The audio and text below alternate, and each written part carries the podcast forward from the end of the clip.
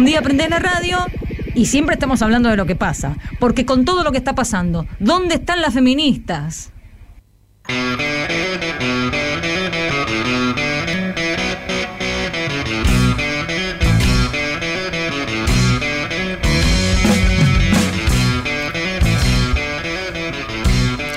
Beatriz Salomón, la turca, como muchos la conocían, abandonó su San Juan natal y en 1981 pasó por el programa de Tato Bores, donde conoció a Alberto Olmedo. De ahí en adelante, su vida fue puro éxito. Están cargando, realmente. La gata. Ay, la ¿Cómo le va? A mí viene usted. ¿No tiene frío? Muy bien, no, tengo No. un calor. Calor. ¿No tiene calor usted? Agárrenla. Tengo la calor. Bueno, me vino a ver a Virgen. Sí, lo vine a ver usted. ¿Cómo le va? Bien, muy hace bien. mucho que no lo... Bueno, Bueno, ¿qué pasa? ¿Qué- llamaron de Canal 9 para usted. ¿Quieren que aporte nuevas ideas para un programa de entretenimientos? Sí. De la línea de 6 para triunfar. De la línea de 6 para triunfar. ¿Cómo le Y va? podría ser de la línea de 6 para triunfar. Bien, Programa parecido. Oiga, oiga, oiga. Ayúdeme con algo. ¿Pero qué? Un cachito. ¿Qué- ¿Se qué le ocurre pasa? algo? ¿Qué pasa? Necesito ideas para un programa como 6 para triunfar. Por lo menos para- el título. Y en vez de seis para triunfar, podría ser dos para morder.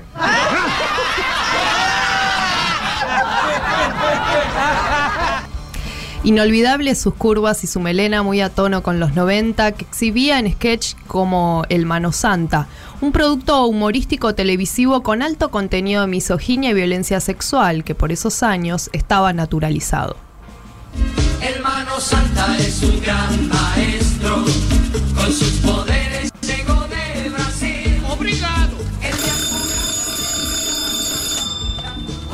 Hola, sí, buenos días señora. ¿Un turno con el maestro? Como en un momentito. A ver, sí, tengo un turnito para usted para el día 2 de febrero a las 3 de la mañana. ¿Cómo dice señora que es muy temprano? Lo siento, el maestro trabaja las 24 horas por el bien de la humanidad. Ya está dormida. Ahora podemos hacer de ella lo que querramos. La voy a pinchar. ¿Qué? ¿Tener algo para que no piense que tiene alguna aguja, algún No, no, yo alfiler? tengo un alfiler. Siempre llevo un alfiler que me pone mi señora acá. Dámelo. Toma, ahí está. Mm, No dice nada. ¿eh? ¿Cómo se aguanta que la pinche? eh? ¿La quiere pinchar usted también? A mí me gustaría. Pinchala vos también. La pincho, ¿no le va a doler? ¿Qué le ahí está? ¿Qué le duele? Está hipnotizada. No, la pincho, Ah, Esta nunca gritó. ¿No? Yo la vengo pinchando de chica, le, porque la, de chica le hipnoticé y ya, ya arrancó. Ahí parece feliz porque se ríe. Porque siente el placer de estar en el otro mundo ahora ella. Claro, la voy a ella imagina cosas gigantes. La voy a pinchar. La voy a pinchar. Pinchala, pinchala tranquila. ¡No siente nada! ¡Insensible! esto es lindo, pero ya, ya sé. Pero cuando se despierta viene el problema, reacciona, grita. No, dice- no, no, no grita nada, nada. No se acuerda de Ya está, nada. ¿Viste, viste que soy tengo De poderes? Ahora sí, tráeme la nega. Ya con esto te he demostrado que puedo hacer cualquier cosa. Sí, pero me gustaría un sábado. Sí. Yo, porque Bueno. un sábado tengo libre. Está bien, No bueno, se puede pero- hipnotizar a ella y a otra. Ah, podemos si cuatro, total, cinco. después no se acuerdan de nada. No, no se acuerdan nada, no recuerdan nada. No exigen nada. No, no, no, no exigen nada, ni dinero, ni quieren casamiento, nada. Realmente esta es una O sea, prueba que me ha convencido. ¿Te convencí? Tráeme la nena, anda. Tráeme la Luego de la muerte de Olmedo, continuó su carrera que siguió en ascenso. El 6 de octubre del 2004, Beatriz Salomón sufrió la peor humillación pública y su vida se convirtió en un infierno después de que el programa Punto Doc, conducido por Miriam Lewin y Daniel Tonietti, cuya productora era Cuatro Cabezas de Mario Pergolini, publicara una cámara oculta emitida en vivo y en directo sin previo aviso ante los ojos de Beatriz, que estaba con su marido en el estudio de al lado, invitada por Jorge Rial y Luis Ventura. En la cámara oculta se veía su marido, el cirujano plástico Alberto Ferriols, ofreciéndole a una travesti una rebaja de honorarios a cambio de favores sexuales. El programa presentó una investigación en la que denunciaba a Ferriols por trabajar en un consultorio no habilitado.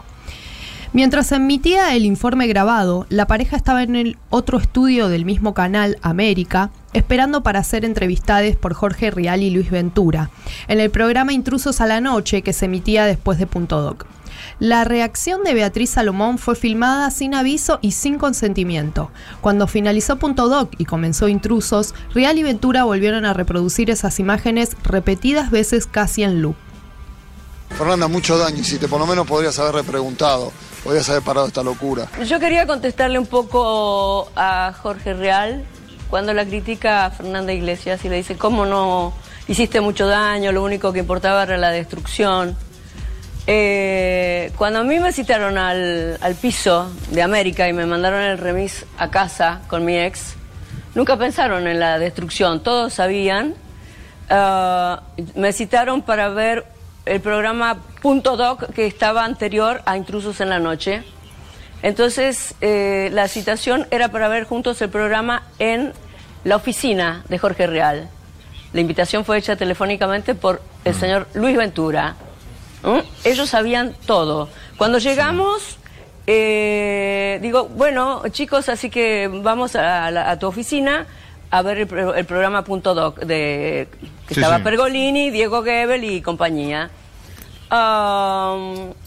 Di- entonces dice Jorge Real, no hemos armado, vamos, mejor, eh, perdón, te quiero terminar el, el concepto, porque la, la critica a ella cuando él, que tiene años en esto, destruyó mi familia, y no solamente mi familia, sino que censuró mi carrera.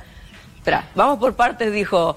Entonces cuando llegamos, eh, dijo, no, vamos mejor al estudio, vamos al estudio porque hay una pantalla gigante, compramos sanguchitos, café, y el cholulo de mi ex dijo, ay, sí, tienes razón, en vez de ir a la oficina de él, vamos a... No puedes hablar de destrucción y de eh, acusar a Fernanda Iglesias cuando él hizo algo terrible, Bueno, no solamente ahora, conmigo, yo- sino con mis hijas.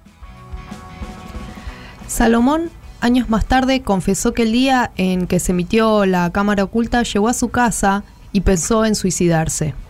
Al día siguiente de la emisión de Punto Doc, Real y Ventura volvieron a reproducir las imágenes de donde mostraban la reacción de Beatriz una y otra vez.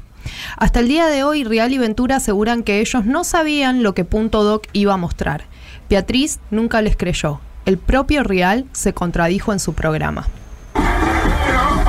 Hoy, hoy, fue todo el mundo hablando de la denuncia del punto y enganchadito a lo que pasó aquí. Y muchos les querían decir, oh, Rial que bien actúa, oh, hacían cuenta que estaba sorprendido. No, quiero decirles algo, en serio, no sorprendido por la presencia de ellos, que la verdad hay que felicitar a la producción eh, de este programa porque logró traerlos aquí. Durante todo el día lo pelearon y lo lograron. Fue realmente un hallazgo de la producción de, de.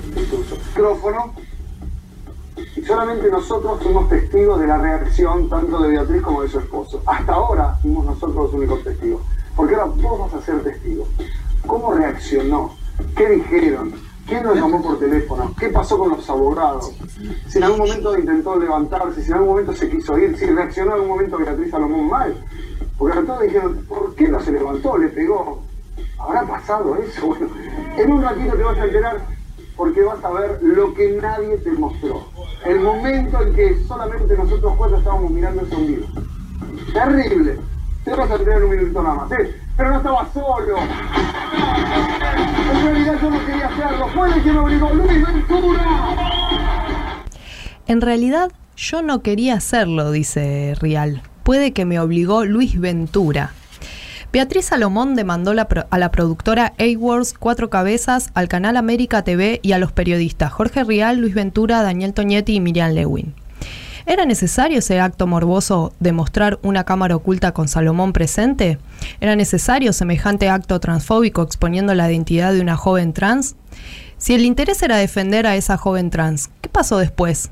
¿Cuántas investigaciones sobre violaciones a los derechos de las personas trans hizo el programa Punto Doc? Ninguna. ¿Cuáles son los límites del periodismo? ¿Dónde queda la ética? ¿Qué sucede cuando se investiga en nombre de la libertad de prensa pero se viola la intimidad y la dignidad de otras personas directamente involucradas? Luego de la publicación de la cámara oculta de Beatriz, atravesó el divorcio de su marido y la vedette, que todo el mundo quería tener en su obra, pasó a ser olvidada. Ella misma aseguró que su desaparición del medio se debía a una censura por haberse metido con pesos pesados. Su situación económica fue empeorando y debió vender sus pertenencias para subsistir con sus hijas. En la televisión te han discriminado. Por supuesto, cuando yo les inicio un juicio por semejante escarnio público, Bueno, yo estaba top en ese momento que encabezaba la Avenida Corrientes en un montón de, de teatros y que estaba conduciendo un programa de televisión. Se me empezaron a caer, a caer todos los contratos. Me dejaron, pero empezaron a caerse, pero masivamente mis contratos. Inclusive yo tenía que hacer una película de las chicas Olmedo y todo eso estaban filmando y a mí me excluyeron. Yo llegaba a una fiesta y me decían, por ejemplo, ah, no, no, no, los mismos fotógrafos, no, no la pongan a la Salomón porque le hizo juicio a Jorge Real y a Luis Ventura. Me sacaban de la foto, en una, en una fiesta, ponele. Y, inclusive yo, yo he escuchado a los mismos productores decir, sí, Beatriz Salomón es una gran comediante, pero no la contraten, no, no la contraten, mirá que le inició juicio a Jorge Real y a Luis Ventura y a Pergolini, nos van a boicotear este, el programa de televisión o la obra de teatro, y me bajaban. No, fue terrible. ¿Porque fueron- era cuatro cabezas la productora? Sí, sí, sí, sí. La Este, de punto Pergolini. doc fue claro. El, el juicio se le hace a Jorge Real, a Luis Ventura, a Mario Pergolini, Diego Gebel, que es su socio, Ah, Miriam Lewin y Toñetti. Este, eh, bueno, todos negaron, porque yo los fui a buscar a ellos, a, a Jorge Real, a- y los fui a buscar a Pergolini. Todos negaron, nadie sabía, que no sabían quién había dado la orden. Pero ¿cómo sabían quién había dado la orden si eran los dueños de las productoras? Yo los fui a buscar un día a Mario Pergolini, a América, que, ju- que justamente Jorge Real estaba haciendo una entrevista. Lo esperé en la puerta hasta que terminó el programa y alguien le avisó, obviamente, que yo estaba ahí. Y lo hicieron salir por la puerta del fondo. Salió corriendo como una rata. Vos sabés, tenerle miedo a una mujer que yo no fui con patobica ni fui, fui sola a preguntarle a ver a cuándo se terminaba este juicio, por qué se habían metido así en mi vida. ¿Me entendés? Porque él fue la mano ejecutora. Le dieron 750 pesos a una chica travesti para arruinar mi matrimonio. Eso costó eh, eh, este, eh, arruinar mi, mi- mi- mi- mi divorcio, o sea, arruinar mi, mi casamiento y después toda la discriminación que, que sufrí. Fue espantoso. Esto eh, es- me, ha- me ha Vos ya causado lo has contado esto. tanto dolor, tanto contado. dolor. El estrés que yo he tenido hasta me ha cercenado un poco la, la- la- digamos, la- no solamente la vida personal y emocional, la salud, Mirta. La salud ha sido tremenda. El millonario juicio que inició Beatriz se llevó gran parte de sus energías y angustias. En 2017 la justicia determinó que debían pagarle 30 millones de pesos por violación de la intimidad y daño moral. Sin embargo, un año después, la sala B de la Cámara de Casación bajó el monto a 600 mil pesos. En noviembre del 2004, Salomón estalló de- en furia contra Rial al enterarse que el periodista iba a contar su verdad, muy entre comillas, sobre el caso Ferriols en su libro Yo, el peor de todos. Beatriz Salomón dijo, Te maldigo por el resto de tus días, por infiel trepador inmundo, por hacer que nadie me contrate, porque todos te temen. Me quitaste una de las cosas que más amo, y es mi trabajo. No puedo ejercer mi profesión porque así como a tu novia me borraste de todos lados. Pero te voy a esperar a vos y a tus secuaces hasta el último segundo de mi vida, más allá de la ley y de la justicia divina.